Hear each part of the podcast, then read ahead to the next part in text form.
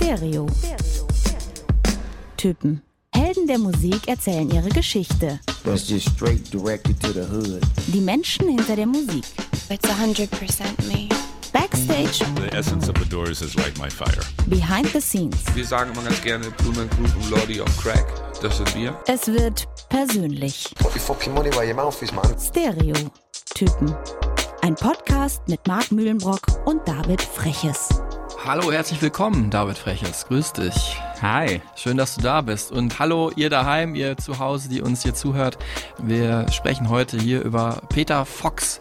Und wen hätte ich mir da besser einladen können als ein, ja, äh, Bruder. Darf ich selber sagen? Ja, sag es. Fürs Original hat es nicht gereicht, aber es geht zumindest optisch in eine ähnliche Richtung. Genau, einen echten, äh, ja, rothaarigen. Gibt es eigentlich ein Wort dafür, ein lustiges Wort? Füss, sagt man, ne, Füss ist in Köln, ist das? Ich weiß nicht, ich bin meistens bei Ginger. Okay, Ginger, einen echten Ginger Boy. Es ist der Sommer der Rothaarigen hier. Äh, bei Stereotypen habe ich das Gefühl. Wir hatten schon Herbert Grönemeyer, Josh Omi und jetzt hier zum Ausklang des Sommers geht's um Peter Fox und David Freches ist auch, wie gesagt, selber ein Ginger Boy. Äh, wie lebt sich's damit? Ähm, also äh, diesen Sommer habe ich eine Glückssträhne, äh, keinen einzigen Sonnenbrand geholt, Okay. aber auch äh, drei Tuben äh, 50 plus vercremt. Von daher, ich bin ganz optimistisch und äh, sehr dankbar dafür. Ähm, wir kennen uns von Cosmo, WDR. Du bist da auch Autor, so wie ich. Und äh, manchmal hast du auch so sendebetreuende Schichten. Auch da kommen wir natürlich ins Gespräch, wenn ich dann als Autor in die Sendung gehe. Und äh, ja, kannst du mal kurz erzählen, was du sonst noch so machst? Genau, ich bin äh, sonst auch beim Deutschlandfunk, bei Deutschlandfunk Nova oder Deutschlandfunk Kultur zu hören, ähm, mache auch viel Sendeabwicklung, Sendeplanung, äh, also hab von Pop bis Musik bis Gesellschaft äh, alles am Start und äh, freue mich, wenn das über meinen Schreibtisch wandert, meinen digitalen und genau. Da äh, kreuzen sich dann auch zum Beispiel unsere Wege und ja, schön, dass ich hier sein darf. Und bist auch sehr musikaffin. Äh, das Yes. werden wir jetzt in der heutigen Folge natürlich an Peter Fox schon feststellen. Du hast auch, wir haben auch schon ein paar Mal über unseren Podcast gesprochen, weil du auch selber äh, brav einige Folgen gehört hast und wärst auch gerne, glaube ich, dabei gewesen. Bei wem war das nochmal? The Streets. The Streets oder Prodigy, glaube ich, ne? Das wären so Herzensdinger gewesen. Ja, das äh, hätte mich auf jeden Fall äh, sehr gefreut, aber Peter Fox geht auch schon in eine Top-Richtung und ja. Um noch ein bisschen mehr über deinen musikalischen Geschmack äh, oder deine musikalische Erziehung zu erfahren, ähm, stelle ich dir jetzt hier unsere berühmten drei Fragezeichen. Ähm, drei Fragen mit popkulturellem Bezug, um so ein bisschen vielleicht rauszukriegen, wie du so tickst. Ähm, und ja, da fangen wir gleich an mit dem Song, der vielleicht dann gleich die Stimmung von dir zumindest am besten beschreibt, die du am Ende ja, eines Sommers hast. Das ist ja so eine bestimmte Stimmung, in der man dann ist. Der Posturlaubsblues zum Beispiel. Ich spüre ihn auch gerade nach einem schönen Trip zum Calamias Festival in Andalusien, wo ganz coole Bands gespielt haben und ich Arcade Fire und The Strokes gesehen habe und deswegen sind die gerade noch auf meiner Playlist mit den etwas ruhigeren, melancholischeren Songs. Und äh, ja, die Frage an dich ist, äh, was ist denn dein perfekter Song für das Ende des Sommers? Was bringt dich so richtig in die melancholische Stimmung? Ähm, eine positiv melancholische Stimmung ist es bei mir. Äh, ich äh, wandere nach Schweden und äh, werfe Promo in die Runde. These Walls Don't Lie. Promo, wer ihn nicht kennt, schwedischer Rapper von der äh, Loop Troop Bande, also Loop Troop Rockers. Und ähm, bei dem Song geht es irgendwie viel um äh, Lebensgefühl, was die ersten Zeilen auslösen bei mir. Äh, es geht los mit äh, It was the last days of summer, sun shining through the window, life moving real slow, you know how things go. Und ich weiß sofort genau, wie sich das anfühlt, wenn der Sommer vorbei ist. Und äh, das passt einfach wie die Faust aufs Auge. Und äh, ja, aufs Lebensgefühl werde ich, glaube ich, im weiteren Verlauf auch noch ein paar Mal eingehen. Da passt unser Gast ja heute auch zu. Ja, der Song, ich weiß nicht, ob er irgendwann mal bei Cosmo gespielt wurde. Ähm, könnt ihr auch äh, anklicken jetzt vielleicht kurz, wenn ihr Bock habt. Ähm, ich kannte den auch, aber basiert natürlich auf einem amerikanischen ja, Klassiker, nämlich äh, Classical Gas. Ja, kleiner Sample Service hier direkt. Genau. Sehr community-orientiert. Ist, glaube ich, so, ich glaube, ob das sogar ein amerikanisches Traditional ist, weiß ich gar nicht genau. Ich kenne es in der Version von Hugo Montenegro und hat dann so einen leichten, schönen Latin- oder Bossa-Touch. Drauf gekommen bin ich tatsächlich durch eine Folge der Simpsons, ähm, wo ja die Mitarbeiter des Atomkraftwerks von Monty Burns in Streik treten und Lisa Simpson untermalt das mit ihrer Akustikgitarre und äh, singt dann halt so ein Anti-Establishment-Song und Streikhymne, bis dann Lenny sie fragt, spiel doch mal Classical Gas und dann spielt sie das an. So habe ich es damals gefunden und muss es auch unbedingt haben. Ähm, welche Musik aus deinem Geburtsjahr gefällt dir? Vielleicht ein Song, ein Album? Du kannst auch kurz nochmal sagen, welches Jahr das ist überhaupt. Ja, 1988 und äh, da gibt es eine äh, sehr elegante Möglichkeit, meinen Geburtsort mit äh, einem Song zu verbinden. Es ist äh, Totenhosen Liebeslied. Ich wurde in Düsseldorf geboren. Äh, das ist auch ein Song, den ich heute noch gerne höre. Irgendwie äh, versetzt mich äh, sehr schnell zurück in meine Hosenphase. Die Hosen waren so meine erste Liebe irgendwie und auch bis heute, glaube ich, die einzige Band oder das einzige Thema, für ich aus dem Stand so ein halbstündiges Referat halten könnte. Ja, krass. Und, ah, das wäre äh, also auch eine Folge gewesen, wo du gut gepasst hättest. Das wäre auch eine Folge gewesen, ja. Das äh, schlagkräftig ist immer das, was mir zehn Minuten später einfällt, sage ich. Und so kann ich das auch machen mit den Folgen, die schon gelaufen sind. Aber ja, das äh, hoffentlich passiert das nicht, äh, wenn ich hier gleich auf Stopp drücke und die Aufnahme beende. wenn die Folge fertig ist. Ähm, dann ja im Club. Jetzt gehen wir in den Club. Es geht ums Dance. Yes. Bist du generell Tänzer oder Steher? Äh, ich bin erst der Steher für so zwei, drei Songs, da muss ich mich einmal kurz akklimatisieren und dann gibt's meistens diesen, Das sind wir alle. Dann kommt Moment, so der wo Moment, ich wo, du entweder werde. mit allen, weil da deine Leute gerade schon tanzen, wo du mittanzt, wenn dann das Lied kommt, das du einigermaßen gut findest. Aber die eigentliche Frage ist, gibt es denn wirklich einen Song, sag mal, wenn du selbst noch nicht so in der Mood bist, der dich trotzdem immer auf die Tanzfläche zieht? Momentan ist es äh, von Georgia About to Work the Dance Floor. Da ist eigentlich so alles drin, äh, was ich äh, gerne mag. Es ist also Synthie-Pop, Synthesizer-Sounds. Es kommt aus UK und äh, geht nach vorne. Und das wäre auch so ein Song, da würde ich auch äh, die Gruppe, in der ich dann stehe, mal kurz verlassen, sagen, tschüss Leute, ihr findet mich hier am Dancefloor. Ich Wir sehen uns gleich. Ja, schon krass, das Song. Ja, Georgia habe ich auch letztens interviewt, sehr nette junge Künstlerin, auch sehr zielstrebig in die Elektro-Artist, bekannt geworden als Drummerin, aber jetzt vor allem Producerin. Und ich glaube, Tochter von einem von Leftfield, bekannte Ah. 90er Jahre, ja, aus der Strip-Hop-Band, ne, Elektronik-Band gewesen. Ja, und Peter Fox. Genau. Wie findest du den? Sag mal, was, was bedeutet der für dich? Warum sitzt du heute hier? Also, das ist ähm, auf jeden Fall ein Künstler, der, ja, würde ich mal sagen, mit zu den erfolgreichsten gehört, die es in der jüngeren Zeit in Deutschland gab. Ähm, viele Menschen können sich auf den einigen und das finde ich ja per se erstmal was Gutes so. Natürlich bewegt er sich so im totalen Mainstream, äh, weil alle Haus am See kennen, aber er hat so viel mehr an Facetten zu bieten und genau deshalb bin ich hier. 5,5 Millionen Alben hat er verkauft, vor allem natürlich, äh, oder Platten hat er verkauft, Singles mit eingenommen, vor allem natürlich von Stadtaffe, mit Seed dann auch nochmal 2 Millionen on top. Neben Deutschland auch sehr erfolgreich in Frankreich, wegen seiner Wurzeln natürlich auch, darüber sprechen wir gleich noch. Äh, vor allem aber sehr einflussreich.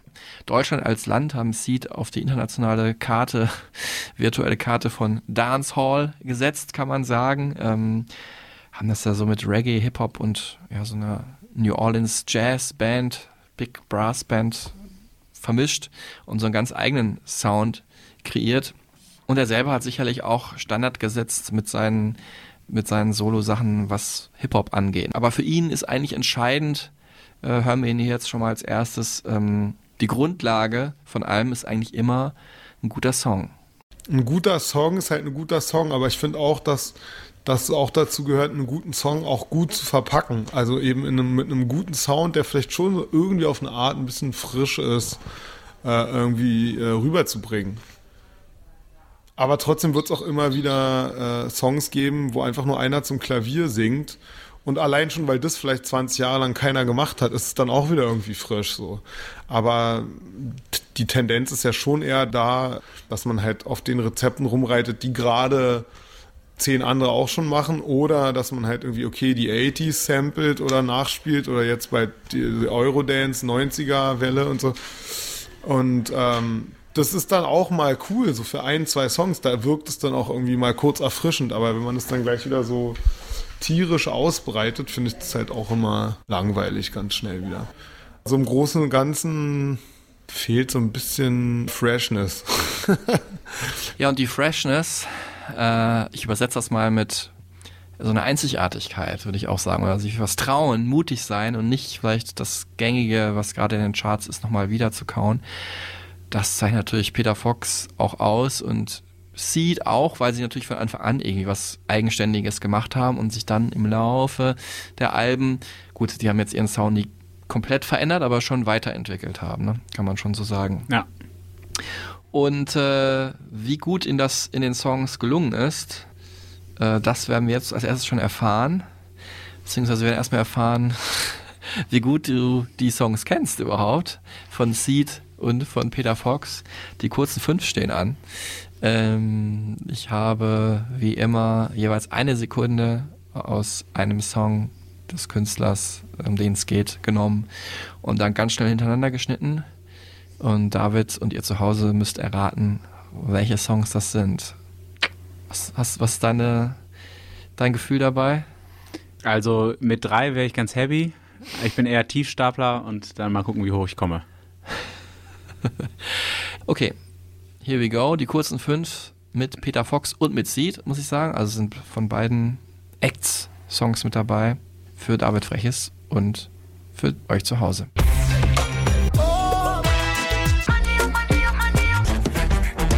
Okay, schüttel dein Speck. Äh, Geld war dabei. Äh, vergessen wie war dabei. Und dann muss ich nochmal hören. Richtig gut schon mal, äh, David. Also das glaube ich, dass du die anderen beiden noch nicht äh, genannt hast, lag eher daran an der Hektik jetzt, nicht weil du es nicht erkannt hast. Und ich hatte Frühdienst heute Morgen. Auch das noch. Wann bist du, seit wann bist du wach? Seit halb fünf. Okay, krass. Äh, und trotzdem noch so fit, dass du hier drei von fünf erkannt hast. Hast also nicht vergessen, wie die Songs heißen. Du hast, äh, das sage ich auch mal dazu, erkannt Nummer 2, 4 und 5. Äh, also Nummer Mhm. 1 und 3 sind noch offen. Äh, jetzt gibt es wie immer die zweite Runde für dich und für alle zu Hause, die es noch nicht erkannt haben.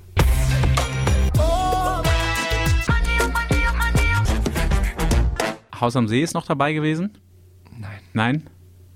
Das ist dieser Moment, wo ich, wenn ich mir das dann später anhöre zu Hause, denke, was war da in deinem Gehirn los? Aber ich habe jetzt gerade den Aussetzer. Äh, also, wenn es Haus am See nicht gewesen ist, dann dickes B, war die Trompete da am Start? Ich, äh, Ja, ist richtig. okay. Ah, Dickes sehr Bild war gut. Nummer 3.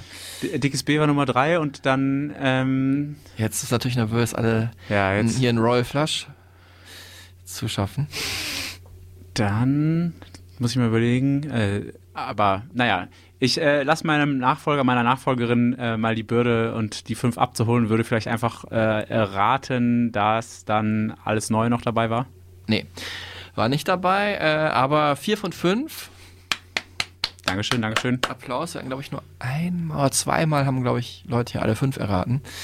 Ähm, das waren, jetzt kommen hier die mittellangen fünf, das ist also die Auflösung mit äh, den Songs, die wir gerade gehört haben, nochmal etwas länger angespielt und direkt den ersten hast du nicht erraten. Das war Augenbling vom Album Seed aus dem Jahr 2012, eigentlich auch einer der bekanntesten Hits. Ich habe mir gerade mit der flachen Hand auf die Stirn geschlagen. Man hat es vielleicht ein bisschen gehört. Äh, dann kam Vergessen wie vom neuen Album von Peter Fox, Love Songs aus dem Jahr 2023. Dann wahrscheinlich war es so der erste richtig bekannte Hit von ähm, Seed, wo sie Deutschland mit erobert haben. Dickes B vom Album New W Conquerors 2001. Dann Geld vom aktuellen Seed-Album Bam Bam oder Bam Bam 2019. Und dann Schüttel deinen Speck vom großen Erfolgsalbum von Peter Fox Stadtaffe 2008. Here we go, die mittellangen fünf.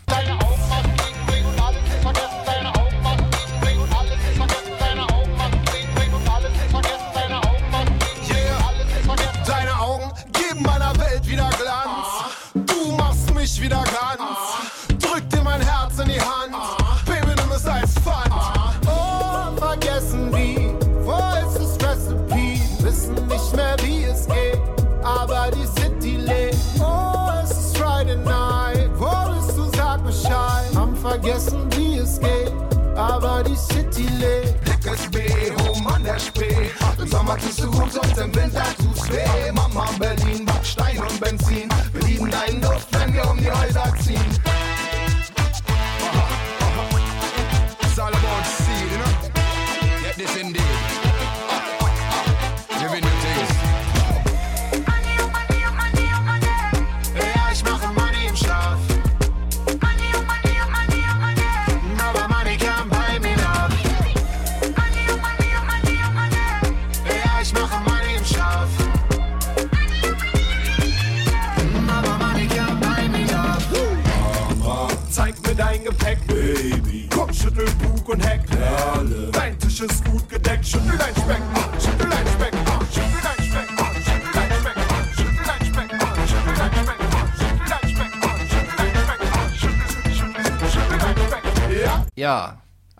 muss sagen, war doch sehr gut, aber du hast, ein- du haderst ein bisschen. Ne? Ja, ich hader ein bisschen mit mir. Die einfachen Sachen. Ist so ein bisschen das Unentschieden gegen den großen äh, Favoriten geschafft, aber kurz vor Schluss hast du noch die hundertprozentige vergeben, ne? So ungefähr.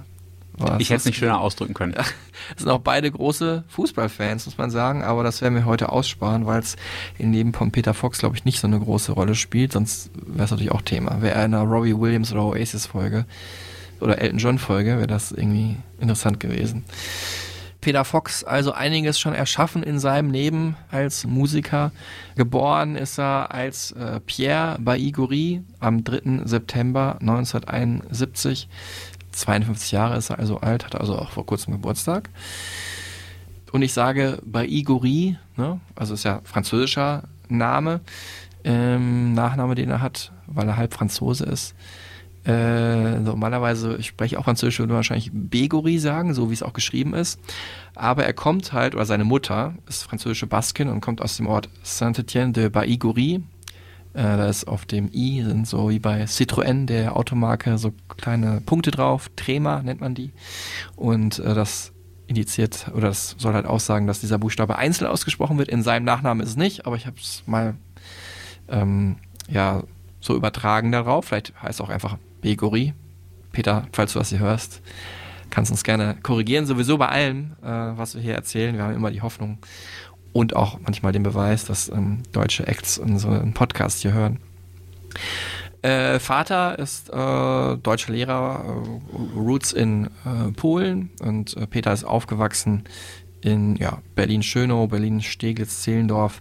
Und ihr merkt schon, ich springe mal so ein bisschen rum zwischen Peter und Pierre, weil irgendwann hat er dann nämlich diesen Spitznamen Foxy bekommen ähm, von ja, dem jamaikanischen MC, der äh, mit auf den ersten Hits auch von Seed mit drauf war, zum Beispiel auch auf Dickes B. Ähm, der hat ihm diesen Spitznamen gegeben.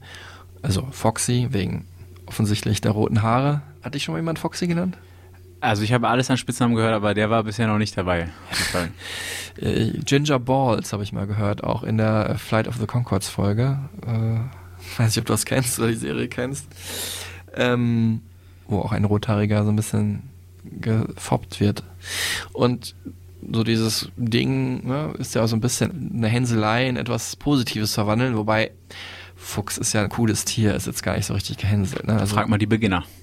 Ja, zum Beispiel. Ah, richtig. Das ist auf dem Level ähm, begegnen sich die beiden. Das ist ja auch eine Generation Hip-Hop. Wir haben ja auch schon über Fettes Brot hier gesprochen, bei Fantastischen Vier.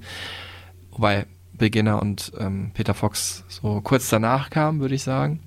Ähm, ja, vielleicht machen wir auch nochmal eine Jan Delay-Folge. Hättest du wahrscheinlich auch Bock drauf, ne? Das könnte ich mir vorstellen, ja. Ähm, ja, dann wurde da dann irgendwann aus Pierre Balgory Foxy und dann irgendwann äh, wurde er Peter Fox. Äh, schon als Kind hat er Klavier gespielt und war auch schon im ähm, Chor in der Schule ähm, und äh, hat dann auch da einige Bands schon gegründet. Und äh, dieses Musikalische lief halt dann in die Richtung bei ihm, dass diese Bands leider nicht so erfolgreich waren ähm, und er dann erstmal versucht hat, über einen anderen Zweig der Musik noch ein bisschen näher zu kommen. Ganz ungewöhnlicher Zweig, nämlich er hat eine äh, Lehre gemacht bei einem Klavierbauer, auch ein ganz bekannter Klavierbauer, Bechstein, kennt man ja oft so, wenn das Mhm. auf so einem Flügel oder so steht. Vielleicht auch irgendwie erklärt das so seinen Zugang zur Musik. Ne? Er ist ja nicht nur also hat eine coole Stimme, kann cool texten und Reime machen, aber er ist ja auch so ein Tüftler irgendwie, ne? Will auch Sachen wissen, vielleicht wie Sachen funktionieren, um die dann halt dementsprechend zu nutzen für sich, ne? Und das finde ich halt, hat man vielleicht da, interpretiere ich jetzt vielleicht da rein, aber fand ich auf jeden Fall sehr außergewöhnlich, dass er das ähm, da die Lehre gemacht hat. Hat dann studiert danach, ähm, 97 angefangen, äh, ja, hat er Senderpädagogik und Anglistik studiert, da aber irgendwie sein Herz und sein Kopf und sein Bauch hing halt irgendwie und seine Ohren ja eh in der Musik und ähm, hat dann parallel noch in Plattenläden gearbeitet und als DJ gearbeitet, bis dann irgendwann der Output ähm, halt kam, der ihm ein erfolgreiches der ihm erstmal ein Leben als Musiker überhaupt ermöglichte, erfolgreich kam er dann erst später dazu, äh, ermöglichte nämlich äh, Seed, die Band 98, gegründet in Berlin und ähm, da muss man auch sagen, die hatten da schon irgendwie Eier, diesen Sound so zu kreieren. Natürlich ist es auch immer am Ende eine Frage, was ist an einem drin? Weißt du, eine Vorliebe hat man, was muss raus? Aber Deutschland war damals jetzt nicht unbedingt ein Reggae-Land, muss man sagen. Ne? Also Gentleman kam so auf, glaube ich, oder so ungefähr die Zeit war es auch parallel. Ähm, jeder kannte irgendwie Bob Marley, aber ähm, da war nicht irgendwie mit äh, Heute ist das ja einer der drei Sounds auf der Welt in den Clubs, würde ich sagen. Also jetzt, oder neueren Sounds, ne? Also ich rede von Dancehall oder Dancehall, wie die äh, Jamaikaner sagen. Dominiert ja auch viele Pop-Songs der Rhythmus. Der andere ist Reggaeton, wobei ich hoffe, dass das jetzt langsam mal abebbt, weil ich kann diesen Rhythmus nicht mehr hören, konnte ich noch nie. Und der dritte ist Afrobeats und eigentlich die ganz aktuellen Künstler, äh, wie also die ganzen Topstars von, weiß ich nicht, Drake über Beyoncé, die lassen sich halt Sachen produzieren, wo sich das so vermischt. Und ähm, klar, House und sowas gibt's natürlich auch immer, aber das sind so, sag ich mal, die drei Stile, die so ein bisschen fresher klingen in letzter Zeit. Davon war natürlich Anfang der Nullerjahre, als sie sich gegründet haben, noch keine Rede.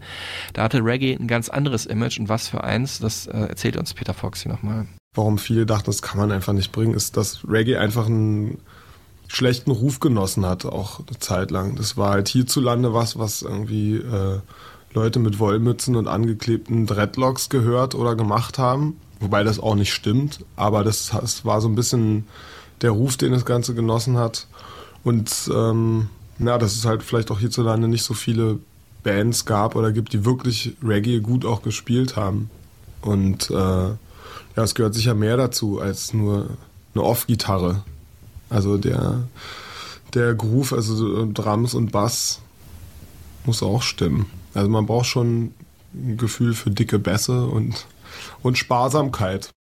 Durch die Dancehall-Sachen, die programmierten Sachen, die doch etwas härteren Beats, die für manche Leute vielleicht ein bisschen zeitgemäßer klingen, hat sich der Reggae allgemein wieder so ein bisschen in den Mittelpunkt gespielt. Also man hört es eigentlich gar nicht so stark, aber das war wirklich ein ganz alter Soundbite von Peter Fox aus den Anfangstagen noch, wo er dann wirklich sich auch viel mit Fragen konfrontiert war, warum jetzt eine deutsche Band aus Berlin auf einmal Reggae macht oder Dancehall macht, ist ja eigentlich ziemlich ungewöhnlich.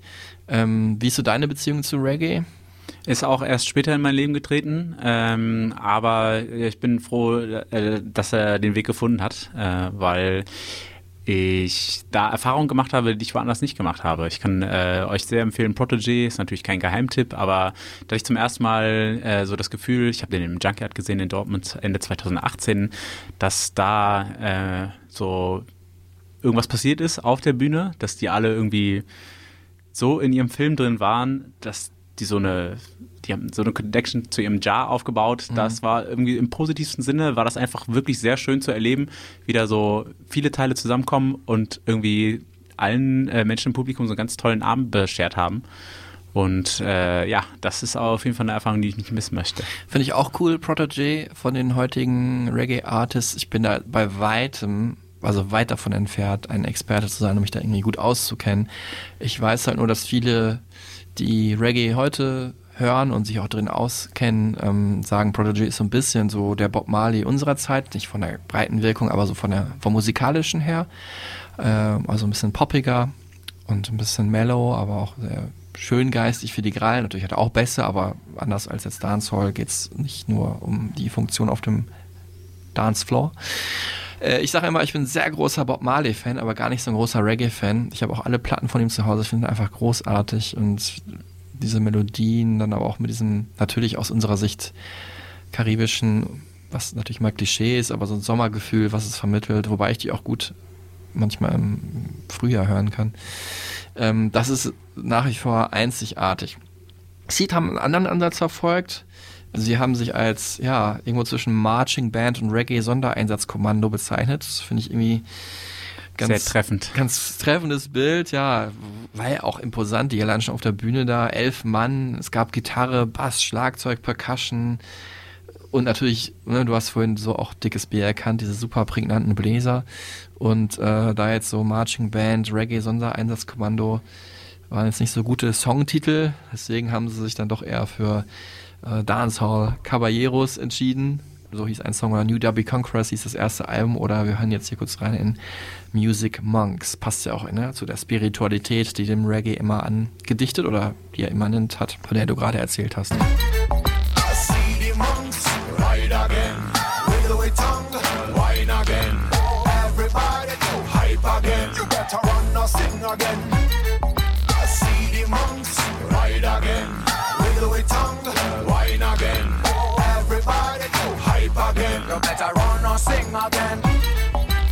Der Titelsong vom 2003er Album Music Monks war das hier gerade und ähm, Peter Fox erzählt uns jetzt hier nochmal, ja, sehr prägnant, wie so seine Art ist, was den Sound von Seed ausmacht. Bei Seed haben wir ja so ein bisschen immer das äh, Konzept gehabt, dass wir einerseits so die Band-Tracks hatten, was meistens eher so die Roots, Reggae, Dub-lastigen Sachen waren und dann die eher am Computer entstandenen programmierten Beats, so die Dancehall-Sachen, wo dann zwar auch mal hier und da eine echte Gitarre oder Bläser drauf sind, aber und Gesang natürlich, aber ansonsten es eher so aus der Büchse kam. Ja, wir beide haben Peter Fox und Seed natürlich auch live gesehen. Bei mir ist das ganz exemplarisch für den Sound von Seed und die Atmosphäre, die so ein Seed-Konzert vermittelt oder auch äh, der Sound von Peter Fox. Es war 2014 im Westfalenpark in Dortmund und es war ähnlich wie heute ein äh, Septembertag, es war ein Sonntag, es war so leicht nieselig und es war klar, okay, der Sommer, der macht sich jetzt vom Acker hm. und ich hatte gar keinen Bock. Es war so dieses leicht melancholische, boah, nee, jetzt sonntagsabends und spät im Bett und ich muss sagen, dass Seed doch dann irgendwie diese Gabe hat, dieses, diese Bocklosigkeit dann sehr schnell so umzumünzen in so positive Energie, weil dieser Sound dann doch was macht mit den Menschen es äh, steckt an, es macht gute Laune, man hat Bock, sich zu bewegen und geht dann nach Hause und denkt sich dann so, ach, es war doch irgendwie äh, ein toller Abend, äh, schön, dass ich da gewesen bin und nicht, wie vielleicht mal zur Mittagszeit gedacht, die Karte noch verkauft habe. Gott sei Dank hast du es nicht gemacht. Ja, das ist halt das Hauptding ne, bei Seed. Es geht halt oft um den Vibe, den ein Song versprüht. Ne? Gleich bei seinen Solo-Sachen werden wir da noch ein bisschen mehr drauf schauen. Da kommen wir dann auch gleich zu.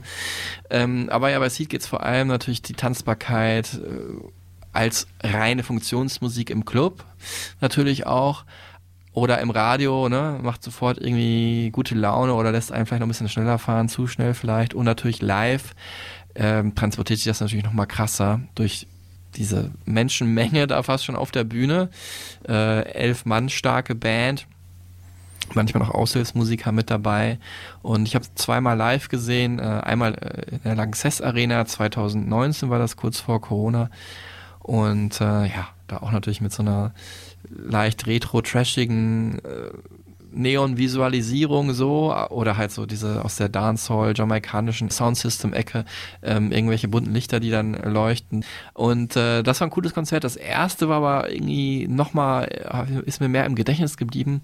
Und zwar war das damals 2001, äh, sind sie aufgetreten, da waren sie ja noch gar nicht groß, gerade das Album rausgebracht, irgendwie im Mai und dann kurze Zeit später sind sie aufgetreten als äh, Vorband von REM, damals mhm. eine der größten Bands der Welt hier in Köln direkt am Dom auf dem Roncalli-Platz, also vor dem Hotel, ich weiß gar nicht, wie es heißt, aber und zwischen dem Museum Ludwig.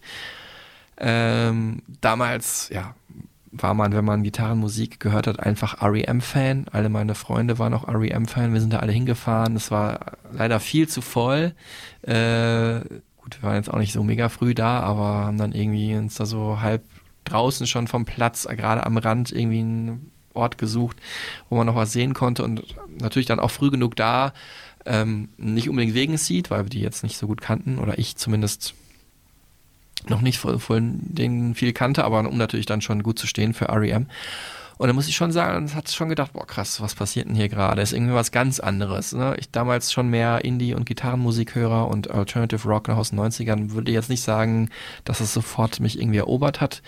Äh, ich glaube von so Beats getriebener, also wirklich so, ja, so eine Pauke nennt man das, ne? So eine große Trommel, äh, das Einzige, was ich da vorher cool fand, war von Giovanotti Lombellico del Mondo. Und so kam das so für mich auf Deutsch rüber und musste mich erstmal, meine Ohren mussten sich erstmal dran gewöhnen. Und dann war das vor allem so ein Ding äh, im Nachgang, dass dickes B ja dann überall rotiert ist. Und damals war irgendwie so die Zeit nicht so wie heute oder auch schon seit vielen Jahren, dass Berlin ja einfach fest auf der Landkarte ist von jedem, der irgendwie überlegt, weiß nicht, im jungen Alter nach der Schule, wo gehe ich studieren und oder ich bin irgendwie künstlerisch, kulturell tätig oder will irgendwie meinen inneren Freigeist ausleben. Ich gehe jetzt erstmal nach Berlin, mach Party, studiere was, starte ein Projekt oder so weiter.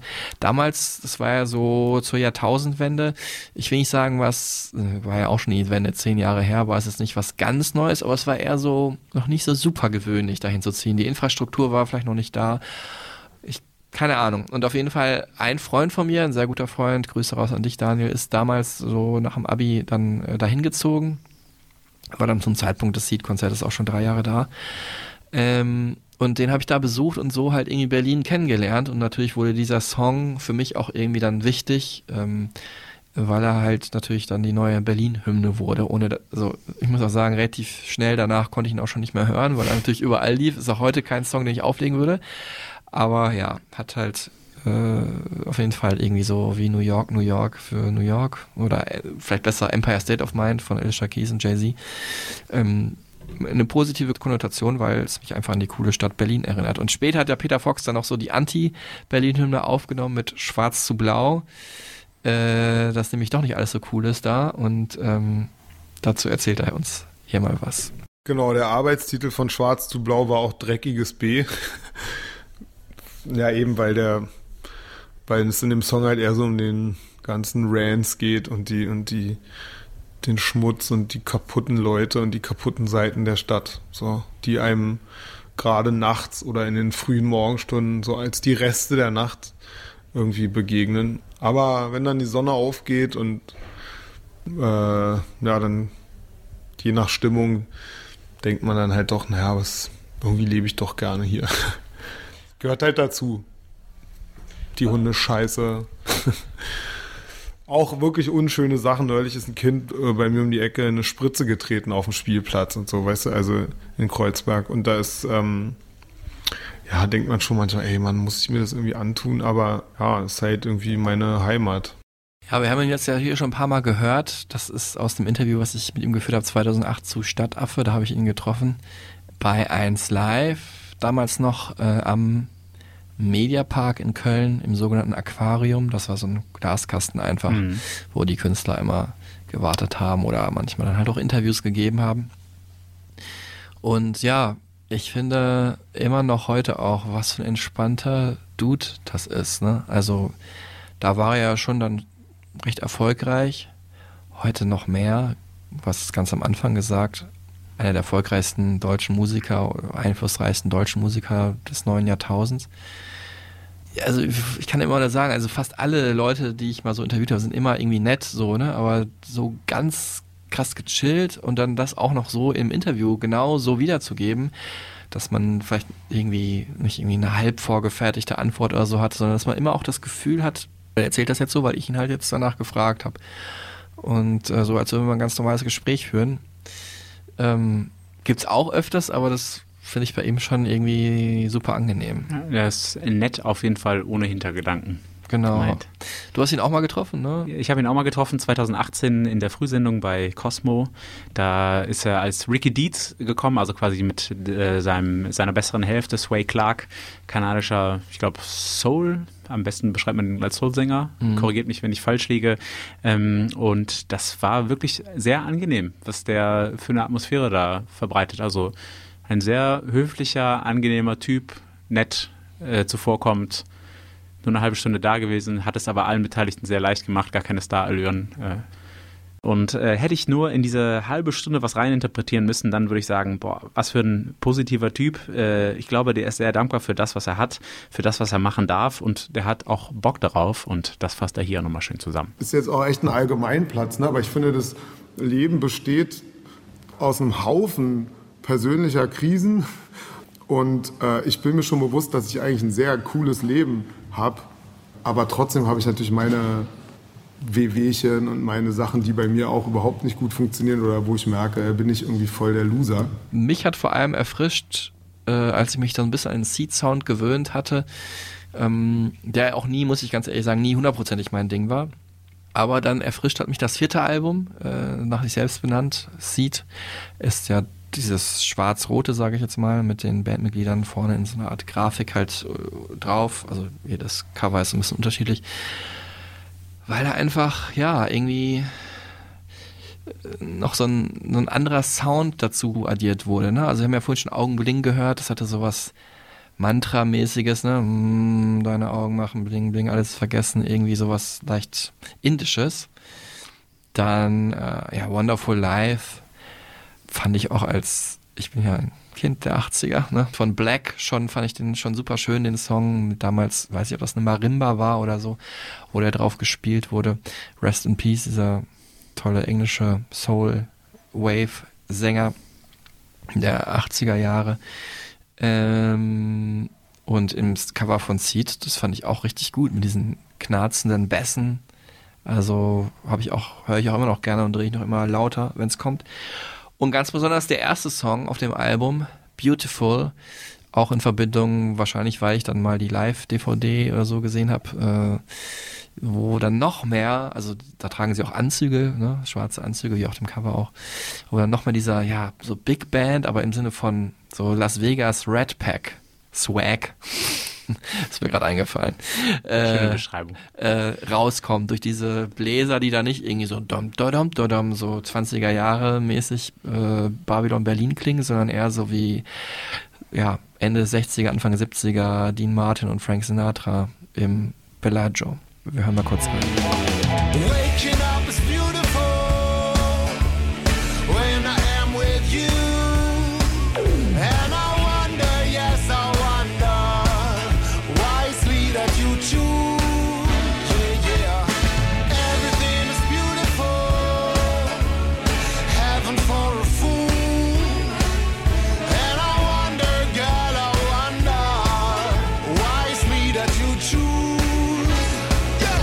Hast äh, gerade Red Pack äh, angesprochen. Ich glaube, wenn wir bei dieser Metapher bleiben, bei diesem Marching Band ähm, Ding, dann ist das auch eine gute Metapher, um Menschen, die Peter Fox nicht kennen, äh, zu beschreiben, wer das eigentlich ist. Wenn man sich Seed als dieses rollende Reggae-Einsatzkommando äh, vorstellt, mhm. dann weiß man, vorne stehen drei Sänger und der ganz vorne, das ist Peter Fox und ich glaube, da kann sich jeder direkt was zu vorstellen.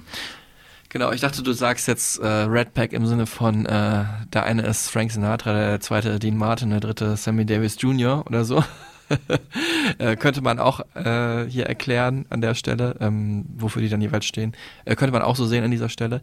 Ähm, nämlich, das haben wir vorhin, als wir die Band beschrieben haben, gar nicht äh, so en Detail gesagt. Natürlich ist Peter Fox nicht der einzige Sänger von Seed, sondern die leben genauso wie Fettes Brot auch von ihrer Dreistimmigkeit. Wobei ähm, diese Momente, wo die zu dritt singen, deutlich seltener sind als bei Fettes Brot Songs, aber also wo die gemeinsam singen, unisono, äh, nee, sag man, in sync, aber ähm, diese Abwechslung, dieser Ball hin und her gespielt, dann mal singt der eine auf Deutsch, der andere auf Englisch und dann wieder umgekehrt und dann mischt sich das so, das hat natürlich auch ganz viel vom Reiz von Seed ausgemacht. Und da sind natürlich die beiden anderen MCs oder Sänger oder äh, Toaster kann man auch sagen, so heißt es ja im Reggae, wenn man drüber rappt, ähm, auch ganz entscheidend. Neben Peter Fox mit seiner bassigen Stimme, ne, wüsste jetzt gar nicht mal sagen könnte, Frank Delay äh, und Demba Nabe.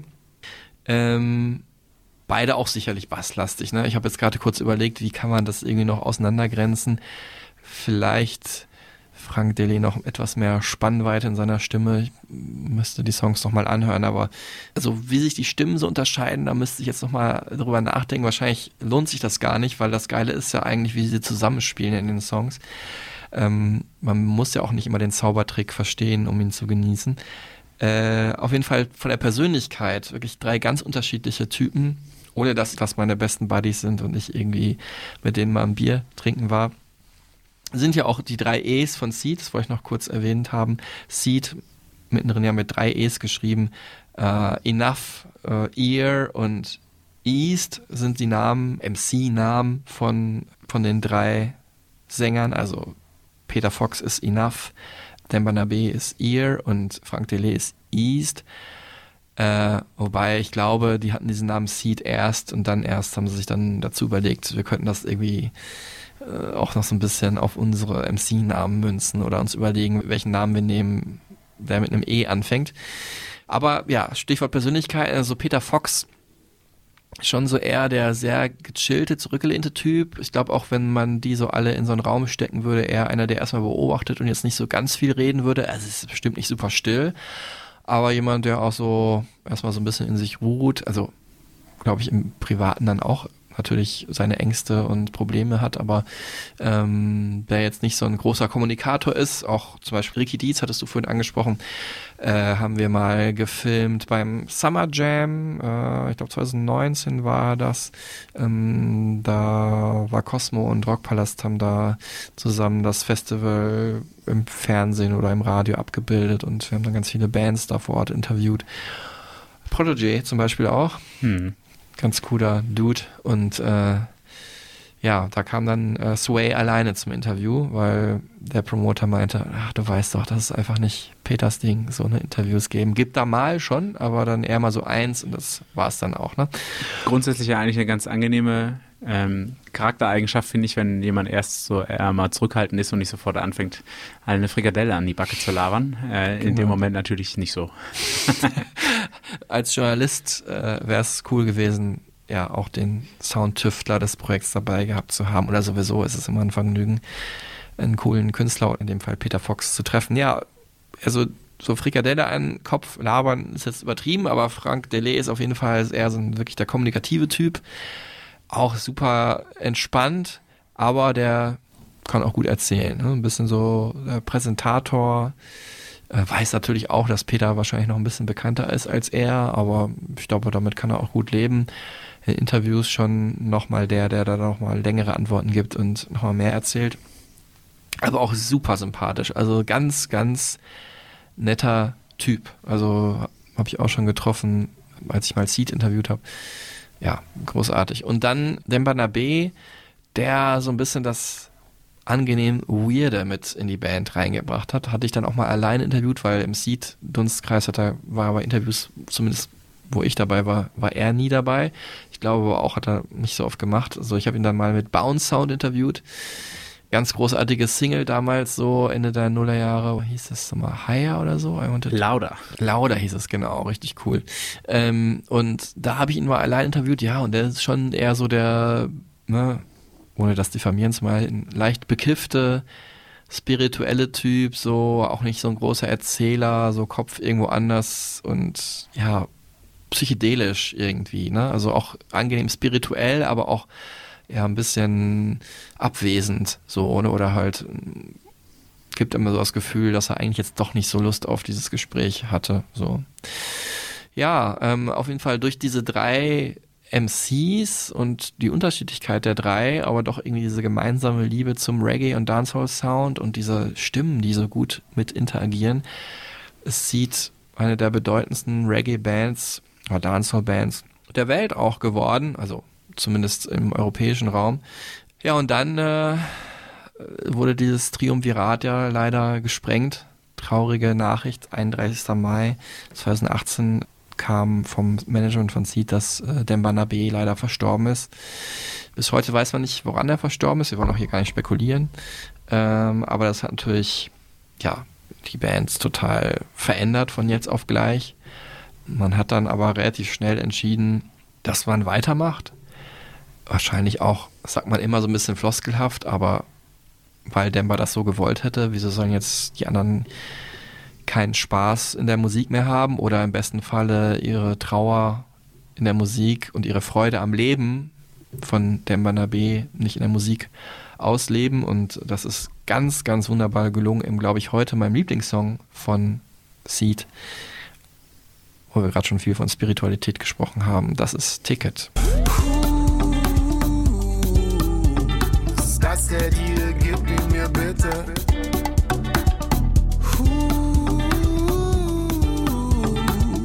war hier, hatte das Ticket. Au. Universal Rollercoaster Flow. Einfach so, 100 Jahre. Die Sonne kommt, es geht von vorne los. Einfach so, goldene Karte. Ticket, der schönste Song. Schön melancholisch. Spacig auch. Vom Album Bam Bam 2019 kam es raus. Ja, äh, darauf, oder Bam Bam heißt es, ich weiß es gar nicht, darauf haben sie sich praktisch von Dan Barnabé verabschiedet. Ähm, ist jetzt auch nicht nur ein Traueralbum geworden, natürlich nicht. Sieht, du hast es vorhin gesagt, sind immer eine lebensbejahende Band. Passt ja auch, finde ich, wenn jemand stirbt, kann man sich trotzdem an die schönen Sachen, äh, die man mit ihm erlebt hat, äh, erinnern. Und ähm, ja, für die dunkleren Sachen sind dann eher tatsächlich, nicht, dass er jetzt düstere Musik macht, aber ist dann eher Peter Fox Solo-Sachen zuständig. Und ähm, ich glaube auch deswegen, weil ich natürlich tief in mir drin auch eine dunkle Seele habe, hat mir die auch insgesamt besser gefallen. Ja, und es ist endlich soweit, jetzt reden wir über Stadtaffe. Äh, sein Solo-Album ähm, 2008 kam es raus und das ist auch der Anlass, warum diese Folge jetzt erscheint. Äh, wir haben auch tatsächlich schon im Mai überlegt, aber dann irgendwie haben wir es nicht hinbekommen. Ich weiß auch nicht mehr, oder es waren so viele andere Anlässe. Aber ja, es sind ja jetzt 15 Jahre Stadtaffe. Ende September 2008 kam es raus und äh, deswegen feiern wir die Platte hier heute. Und dass dieses Album so zustande kam, das liegt eigentlich hauptsächlich an diesem Song hier.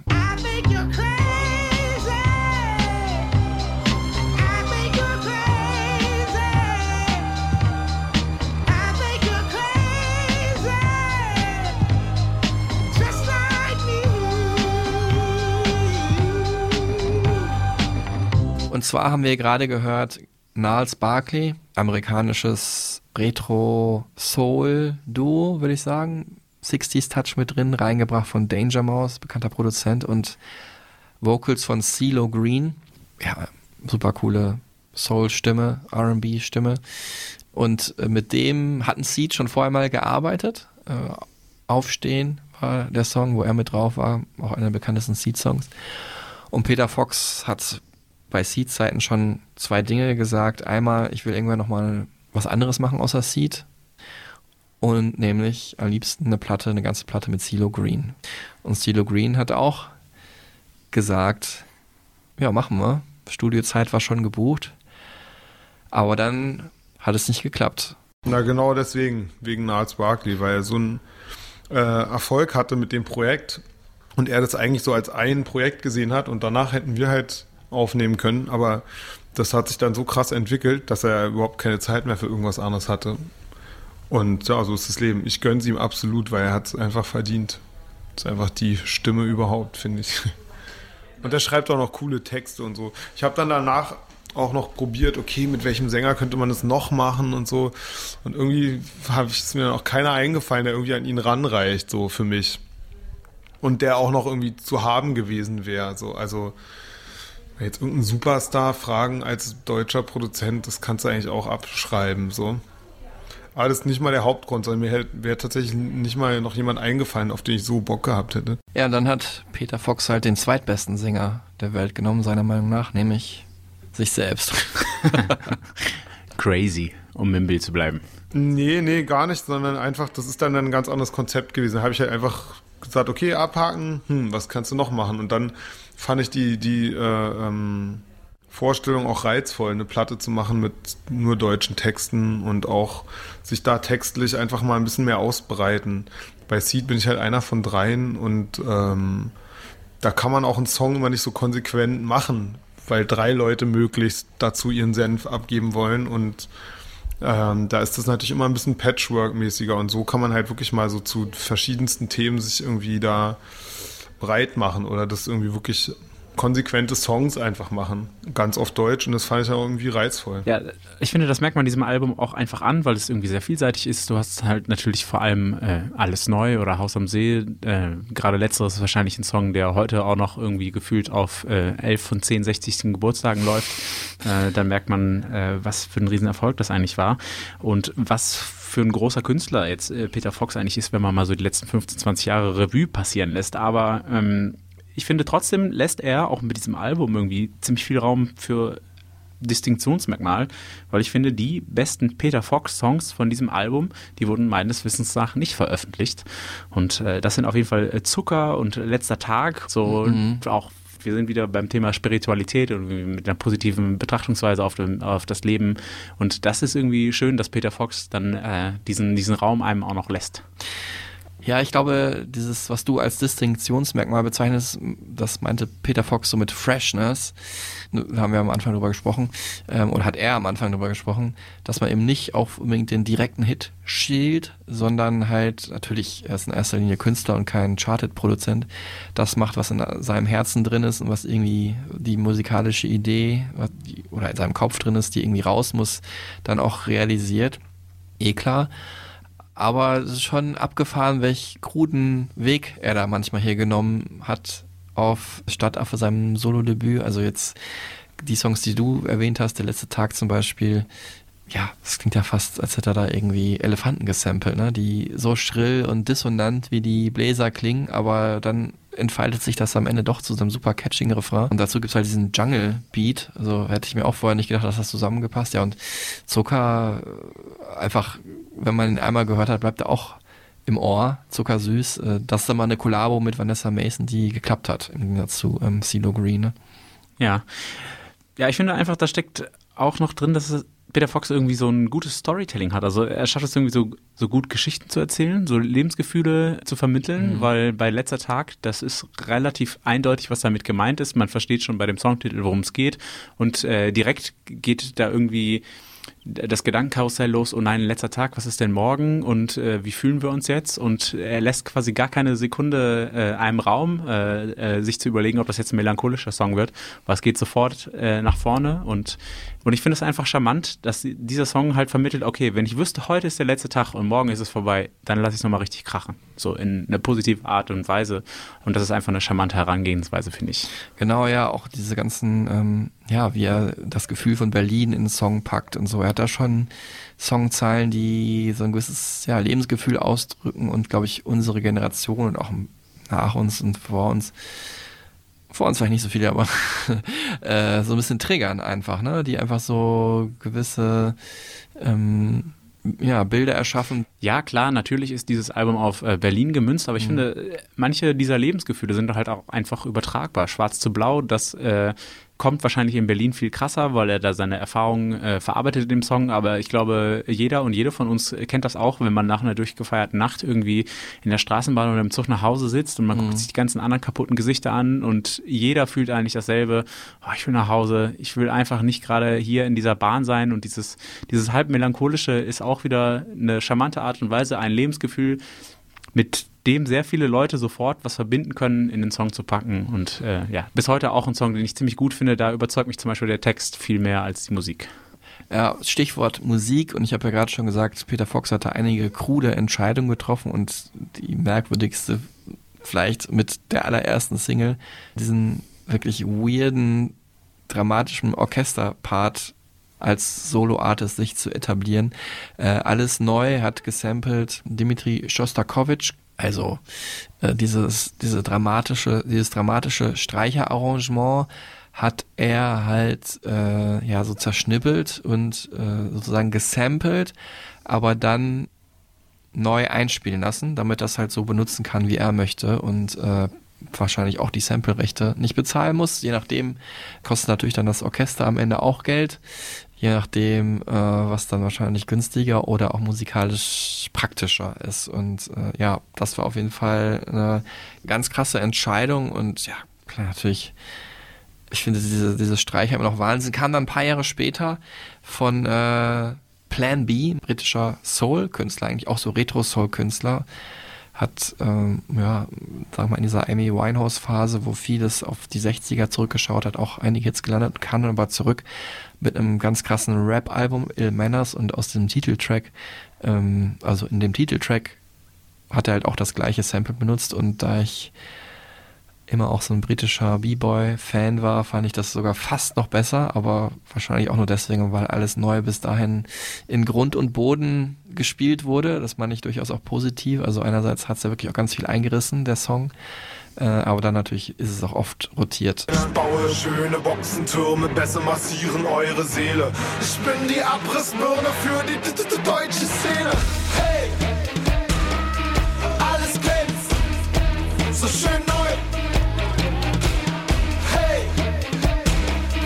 nicht gefällt, mach neu. Also auf jeden Fall ein krasses Statement, dass Peter Fox mit diesem Song seine Solo-Karriere praktisch gestartet hat.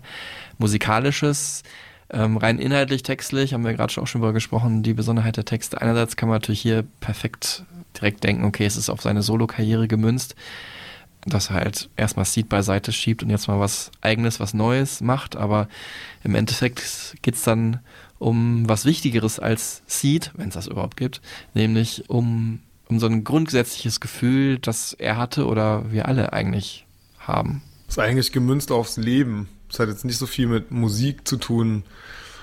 Auch, aber ähm, ist eher so ähm, ein Song, der sich mit dem Gefühl beschäftigt, dass man halt manchmal denkt, ey, jetzt muss einfach alles sich ändern oder es nervt alles, das muss das Alte jetzt mal hinter sich lassen, frische Luft reinlassen und so weiter. Also ich bin auch jemand, der gr- grundsätzlich das braucht, dass sich immer wieder mal was verändert. So, also ansonsten wird mir auch schnell langweilig oder mir fällt die Decke auf den Kopf. Ja, und dann hat Peter Fox danach gesagt, das war eine einmalige Sache, war ihm auch, glaube ich, schon in der Produktion klar. Er wollte äh, nie wieder solo was machen, hat irgendwie sein Statement gebracht. Und ich finde, unabhängig davon, was dann am Ende noch passiert, finde ich es einfach eine gute, ein guter Ansatz, um so eine Platte anzugehen. Ne? Dass man sagt, ich packe jetzt mal alles hier rein und ist ja auch so. Es ist wahnsinnig viele Spektren des Lebens, des täglichen Alltags als Stadtaffe, ne? finden ja darin statt. Äh, insofern auch irgendwie kann man sagen, es ist ein Konzeptalbum geworden. Auch musikalisch in der Art und Weise, wie er wirklich absonderliche Orchester-Samples und deutschen Hip-Hop miteinander verknüpft hat. Ähm, ja, einmalige Sache und dann hatten aber viele gehofft, ja, meint er doch nicht so, so erfolgreich, damals Echo gewonnen auch und so weiter. Aber hat dann doch 15 Jahre gedauert, bis dann wieder was Neues gab. Und das war dann halt das Album Love Songs und darüber sprechen wir jetzt hier. Und äh, ja, Love Songs, der Name sagt auch schon aus. Viele Songs fürs Herz sind mit drauf. Also definitiv gibt es nicht genug Liebe auf der Welt. Deswegen dachte ich, äh, nenne ich die Platte mal so. Ich mag halt easy, groovy, es muss flowen, es muss, ich muss, muss mir ans Herz gehen. Ich versuche Musik fürs Herz zu machen. Ja, und äh, natürlich die allerwichtigste Liebe, die Peter Fox in seinem Leben empfindet, ist natürlich erstmal die innerhalb der Familie, zu seinen Kindern und natürlich zu seiner Frau, äh, die er hier in diesem Song als Tough Cookie bezeichnet. Baby, jeder weiß Bescheid. Jackie Chan kann Kung Fu. Rihanna hat Swag und Style. Aber keiner hat es drauf wie du. Ey, hat es drauf wie du. Keiner hat es drauf wie du. Oder hat genauso Moves. Ey. Das ist ein Song, den ich noch nicht im Club gehört habe, aber ich glaube, wenn das das erste Mal passiert, dann äh, passiert da was im Club. da können wahrscheinlich auch viele mit äh, relaten, denn ähm, wenn man auf einer Party ist und es kommt ein Song von Seed oder Peter Fox, du siehst einfach in den Gesichtern äh, der Menschen so, die freuen sich darüber. So und das ist ja irgendwie eine sehr angenehme Art und Weise, Menschen zu berühren. So, und das muss man als Künstler erstmal schaffen. Und äh, ja, das finde ich, muss man ihm auf jeden Fall hoch anrechnen.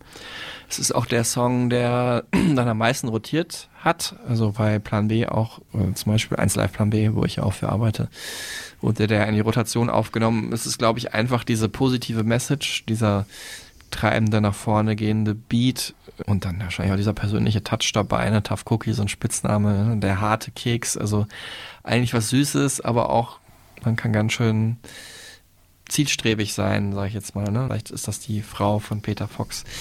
Eine schöne Ehrerbietung. Und es ist auch ein Song, äh, eine weitere Liebe, die er anspricht, die sicherlich ein bisschen außergewöhnlich ist, wenn man Peter Fox immer so musikalisch in der Karibik verortet, ist äh, die Liebe zur Toskana.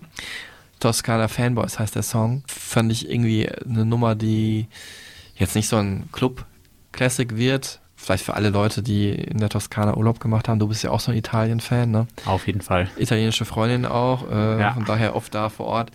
Ähm, die vielleicht diesen Song dieses Jahr, wenn sie in Italien Urlaub waren, zu ihrer Playlist hinzugefügt haben.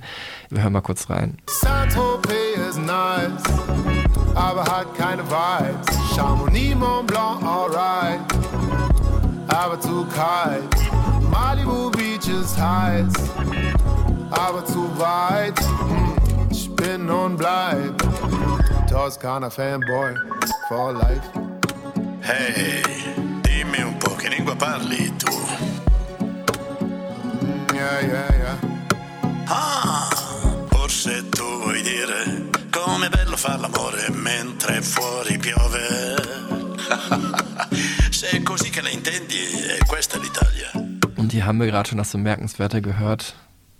Der, ja, der Chef persönlich, der wichtigste Mensch der äh, italienischen Musik der letzten 60 Jahre vielleicht, oder überhaupt wichtigste Star, ist da mit drauf, Adriano Celentano. Und äh, das, also das ist halt super selten, dass der mal irgendwo so einen Feature-Part macht. Also inzwischen, der ist ja auch um die 80 oder über 80. Und Peter Fox erzählt uns jetzt mal kurz, wie das zustande kam. Der hatte mal so eine Fernsehsendung in Italien. Da hatte der uns mit Seed schon mal eingeladen. Also irgendwie war der schon mal auf uns aufmerksam geworden. Und dann hat ihm vielleicht der Verleger, über den der Kontakt dann zustande kam, gesagt, ja, das ist übrigens der von da. Und ich, auf jeden Fall hat er dann gesagt, ja, okay, mache ich.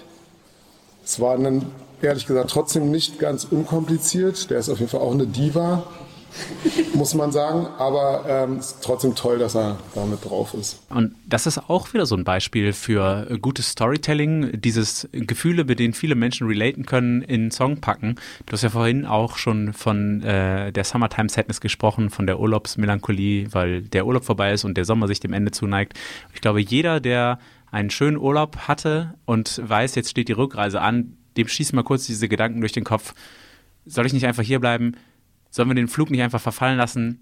Komm, wir bleiben einfach hier und machen uns noch eine schöne Zeit. Mhm. Man kann ja hier vom Homeoffice arbeiten oder so, ne? Und dann Genau. am Ende sitzt man aber doch im Flieger wieder, ne? Weil einfach das Leben so funktioniert.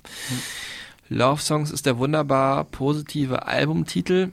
Das Album sollte aber eigentlich anders heißen. Äh, und jetzt kommen wir zu einem weniger angenehmen Teil für Peter Fox und ja auch vielleicht für die deutsche Musiklandschaft, obwohl durch die Diskussion, die wir jetzt gleich besprechen werden, auch einiges angeworfen wurde. Von daher im Endeffekt ist es vielleicht doch positiv. Das Album sollte eigentlich Zukunft Pink heißen. Das war der Comeback-Song von Peter Fox und war dann sollte eigentlich der Titelsong sein.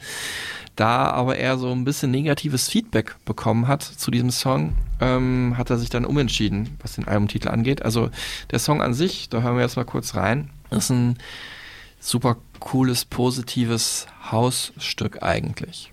Lebensbejahend, ähm, feministisch, auch muss man sagen, feiert die Frauen, ähm, äh, guckt optimistisch in die Zukunft, in Zeiten, wo ne, viele die Zukunft eben nicht pink, sondern schwarz sehen. Das ist ja gerade äh, das Bild, mit dem Peter Fox da spielt oder die Ebene, auf der er sich bewegt. Ey, schwarz, weiß, gay.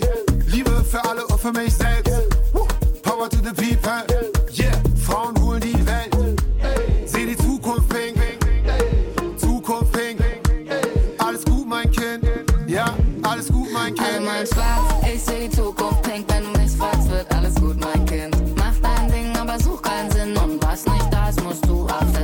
Vorwurf, der Peter Fox hier gemacht wurde, das ist die sogenannte kulturelle Aneignung. Ein Begriff, der in den letzten Jahren eigentlich immer mehr aufkam, ähm, dass man halt, wenn man Stilelemente aus anderen Kulturen entnimmt, ähm, da genau aufpassen muss, dass man diese nicht ausbeutet. Beispiele dafür gibt es leider überall. Also es gibt zum Beispiel von in der Mode, von großen Modehäusern in der Haute Couture in Paris oder auch ähm, Modelabels wie Zara, die immer wieder ganz bekannte Muster von zum Beispiel lateinamerikanischen Bevölkerungsgruppen aufgreifen und auf ihre Klamotten drucken und dann verkaufen. Das ist natürlich ähm, insofern eine Ausbeutung, ne? je nachdem, wie genau die, diese Sachen dann kopiert sind. Und sowas gibt's auch in der Musik. Ähm, wir reden jetzt also nicht von jemandem einen Song direkt klauen, sondern ganze, ja, kulturelle Elemente zu übernehmen, wo man aber am Ende dann auch nicht so hundertprozentig mit dem Finger drauf zeigen kann. Ne? Du hast mir hier diese Melodie zum Beispiel geklaut. Also das gab es zum Beispiel ähm, bei Ariana Grande, die sich dann irgendwie so ein bisschen asiatisch-japanisch geschminkt hat oder äh, bei Beyoncé, die indische Elemente in ihre Musikvideos mit eingebaut hat. Ähm, oder ganz bekannt bei Drake, der halt als erster, so als Musik, rein musikalisch war das da bei ihm, als sogenannter Culture Vulture beschrieben wurde, also als ja, Kulturgeier, weil der Afrobeats in seine Musik mit eingebaut hat. Äh, Afrobeats, ähm, ja, die populärste Musik Westafrikas, kommt aus Nigeria. Heute ist es ja allgegenwärtig. Artists wie Wizkid haben, sind auch für sich selber schon sehr bekannt. Und ähm, andererseits gab es aber auch immer dann Menschen, die dann vor Ort waren, ne, wie Wizkid zum Beispiel, die das eigentlich als Win-Win-Situation betrachtet haben, ne, die gedacht haben, ey, der bekannteste Künstler der Welt mit Drake, ähm, der ähm, hat hier unsere Musik gehighlightet, so äh, kommen dann Fans dieser Musik auch auf uns und finden uns dann auch gut und er profitiert auch natürlich weiterhin davon, weil Leute vielleicht seinen Song wie One Dance gut finden. Das Ganze ist natürlich eine Grauzone, kann man sagen. Ne? Wo fängt, sag ich mal, der Tribut an irgendeine Musikrichtung an? Wo ist diese Musikrichtung eh schon so allgegenwärtig, dass man nicht sagen kann, also zum Beispiel bei Hip-Hop kann man nicht sagen, der beutet jetzt die Bronx aus, weil der Hip-Hop daherkommt, weil Hip-Hop auf der ganzen Welt der Musikstil Nummer eins ist. Aber eigentlich ist so ein bisschen das Gentleman's Agreement, dass man dann bei dem Musikstil, den Peter Fox sich hier bedient hat, das ist Amapiano. Ähm, so nennt man diese Musikrichtung. Das ist ein Haus, eine Hausmusik aus Südafrika. Wir können auch nochmal hier in ein Beispiel reinhören, was dann schon relativ ähnlich klingt in dem, ähm, äh, zu dem, was Peter Fox gemacht hat. Das ist der Song Possible.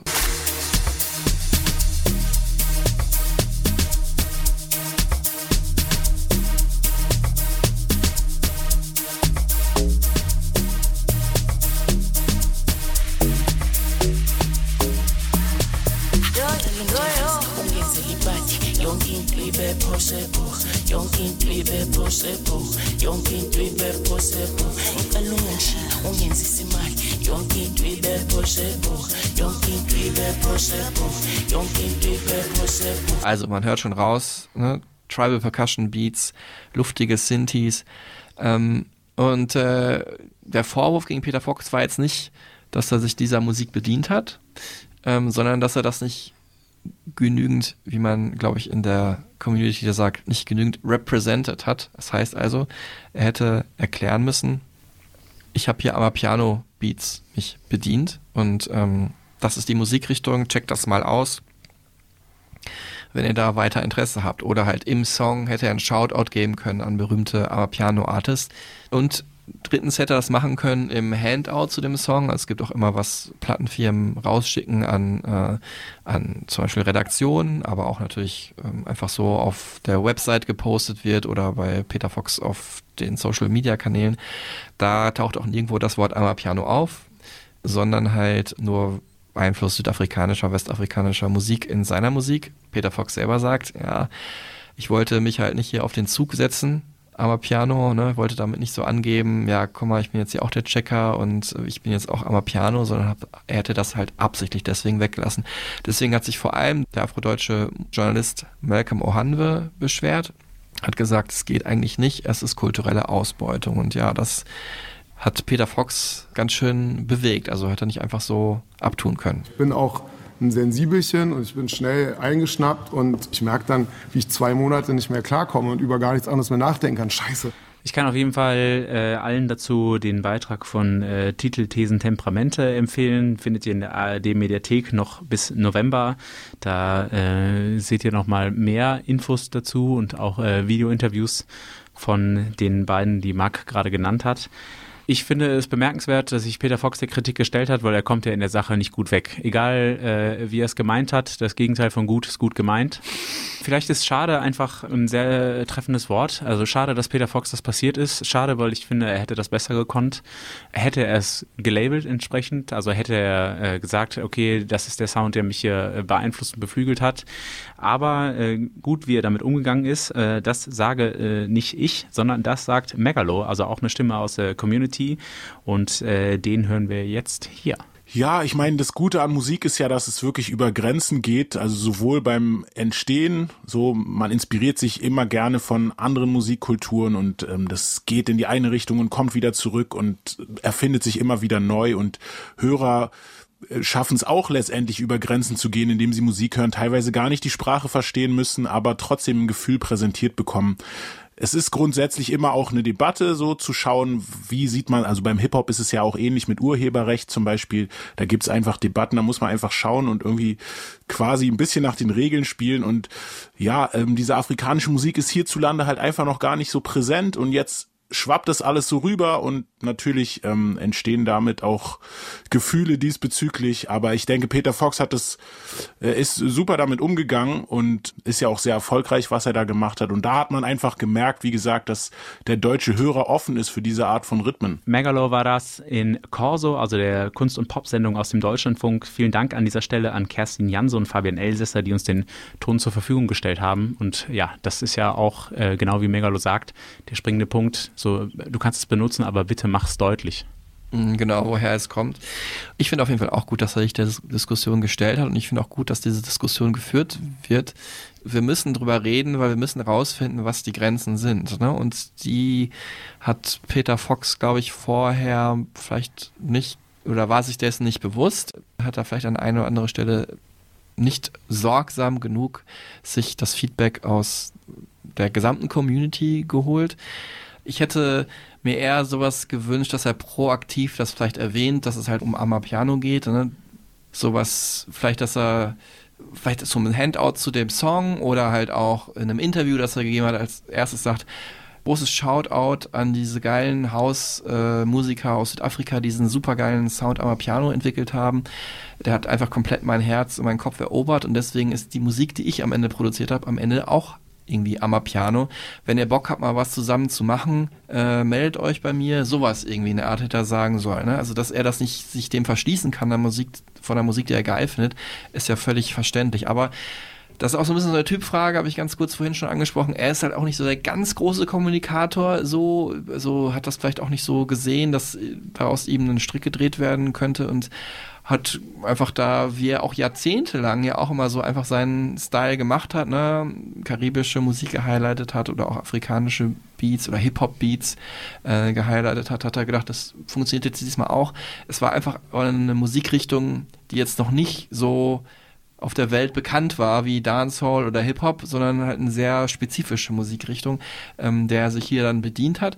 Und das ist ja auch legitim, finde ich, wenn man es cool findet, aber hätte es halt dann ja einfach etwas deutlicher noch kenntlich machen müssen. Ja. Ja, und dann hat Peter Fox wieder gesagt, das war's jetzt. Also das war jetzt wirklich mein letztes Soloalbum. Ich weiß, es klingt jetzt doof, weil ich das ja 2008, 2009 auch gesagt habe. Ich glaube aber ziemlich sicher, dass ich so eine Nummer nicht nochmal mache. Damals hatte ich halt keinen Bock mehr auf Solo-Popstar sein und hatte wieder Bock mit Seed das zu machen und so. Inzwischen bin ich so, ey, ich glaube, bald habe ich wirklich alles erzählt. So und finde auch andere Sachen im Leben auch noch sehr spannend. So. Und vor allem auch andere Musiker, mit denen man zusammenarbeiten kann und so. Aber äh, das werden wir dann sehen. Ja, bin gespannt, ob er es einhält. Muss ich sagen, Peter Fox ist ja auf jeden Fall auch ein Workaholic. Hat viele Sachen noch gemacht. Äh, Ich glaube auch, dass er gut sein Privatleben feiern und genießen kann. ähm, Oder halt sich zurückziehen kann und da irgendwie in der Toskana, wobei da haben sie ja die Platte produziert, aber irgendwie eine schöne Zeit haben kann. Aber er natürlich auch mit Miss Platinum gearbeitet, äh, mit Materia gearbeitet, mit Sido, ähm, mit Kitschkrieg auch einen Song gemacht, die er mit Seed selber geprägt hat. Und dann gab es da so einen Full Circle Moment mit Lambo, glaube ich, ist der Song. Äh, auf dem Kitschkrieg-Album war er da drauf. All diese Musik, auch von den Nebenprojekten, findet ihr bei den Stereotypen Supertunes. Äh, die begleitende Playlist zu dieser Folge, natürlich auch die Solo-Songs von Peter Fox und die besten Seed-Songs.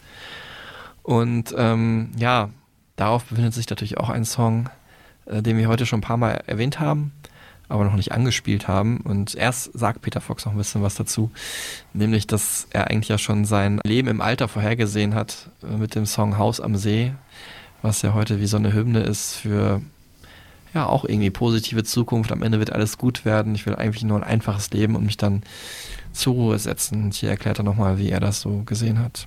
Und ob das auch wirklich so seiner eigenen Fantasie vielleicht entspricht. Und wir in 30 Jahren beim Update dieser Folge erzählen, dass er jetzt wirklich am See lebt. Ja. Klar, ich meine, das heißt ja nicht, dass man nicht mehr Musik macht. Man kann ja auch ein Studio im Keller vom Haus am See haben. Oder auf der Terrasse jammen oder so. Aber ja, jetzt so mein Leben lang auf Tour gehen und in dieser Mühle sein zwischen Platte aufnehmen, auf Tour, Platte nehmen, auf Tour, das, das wäre jetzt auch nichts für mich. Vielleicht mache ich auch mal gar keine Musik mehr, sondern gehe nur morgens den Rasen mähen, wenn ich genug Geld dann habe. Also mal sehen. Vielleicht werde ich auch immer arbeiten müssen oder arbeiten wollen. Das weiß ich nicht. Also kommt auch darauf an, was so passiert im Leben. Ähm, aber ja, so die, die Aussicht, vielleicht sich irgendwann so ein, so ein Haus am See leisten zu können, finde ich schon, schon schön, auf jeden Fall.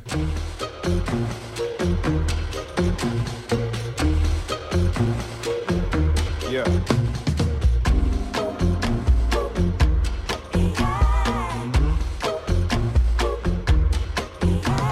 Ja, und da hören wir auch schon diese wunderbare, ja,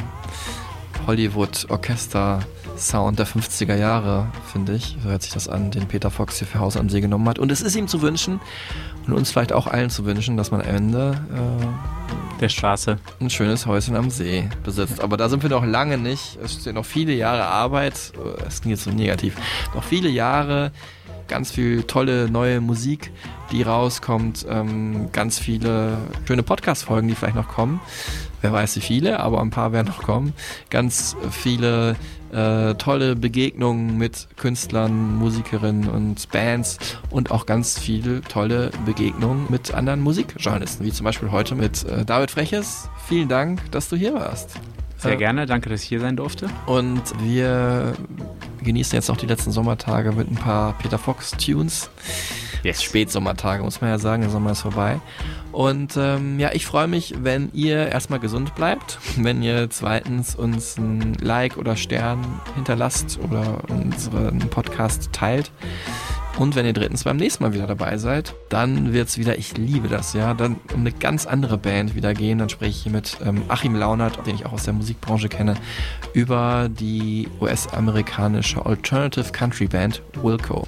Bis dahin macht's gut und genießt den Spätsommer. Tschüss. Und am Ende der Straße steht ein Haus am See. Orangenbaumblätter liegen auf dem Weg. Ich hab 20 Kinder, meine Frau ist schön. Mm, alle kommen vorbei, ich brauch nie rauszugehen.